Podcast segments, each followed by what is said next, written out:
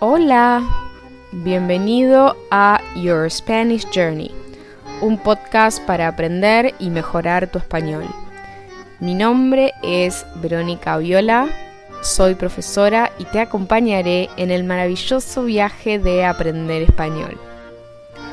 Hoy la música de introducción de este podcast es diferente, porque hablaremos de el tango una de las expresiones musicales más tradicionales y populares de Argentina y de Uruguay, específicamente del Río de la Plata.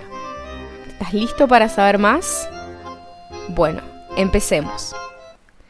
El tango es un baile lleno de sensualidad, que tiene sus orígenes a mediados del 1800 en las zonas menos favorecidas de Buenos Aires, Argentina.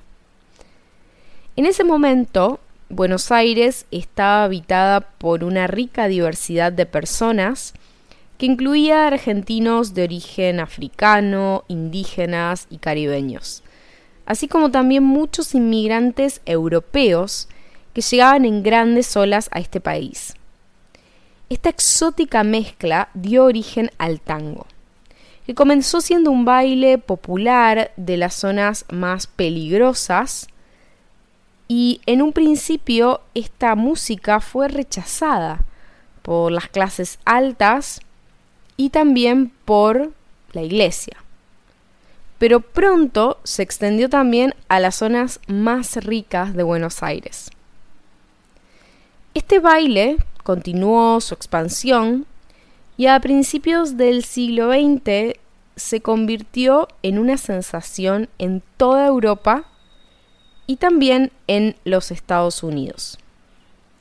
La edad de oro de Argentina entre los años 1930 y 1950, un periodo marcado por la prosperidad del país, fue testigo de esta explosión de popularidad y a su vez también nuevos estilos de tango argentino empezaron a surgir en diferentes partes del mundo. Muchas de las letras de las canciones de tango están escritas en una jerga local, que es un tipo de lenguaje típico de Buenos Aires llamado lunfardo.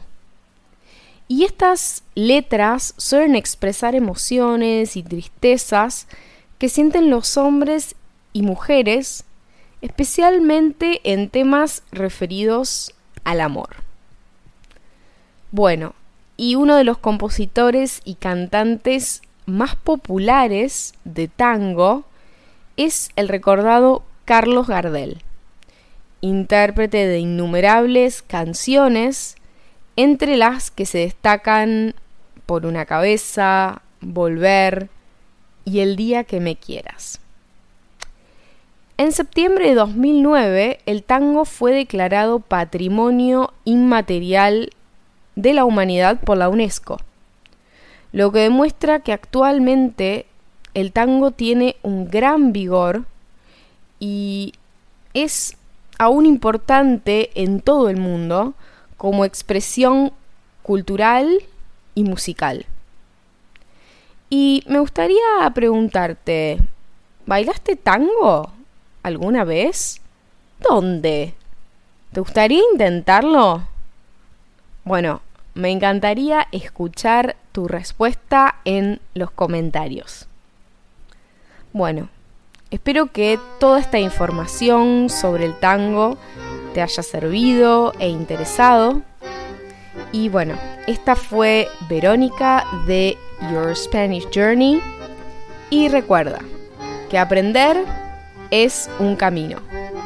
Así que disfruta el recorrido. Nos vemos pronto. Chao.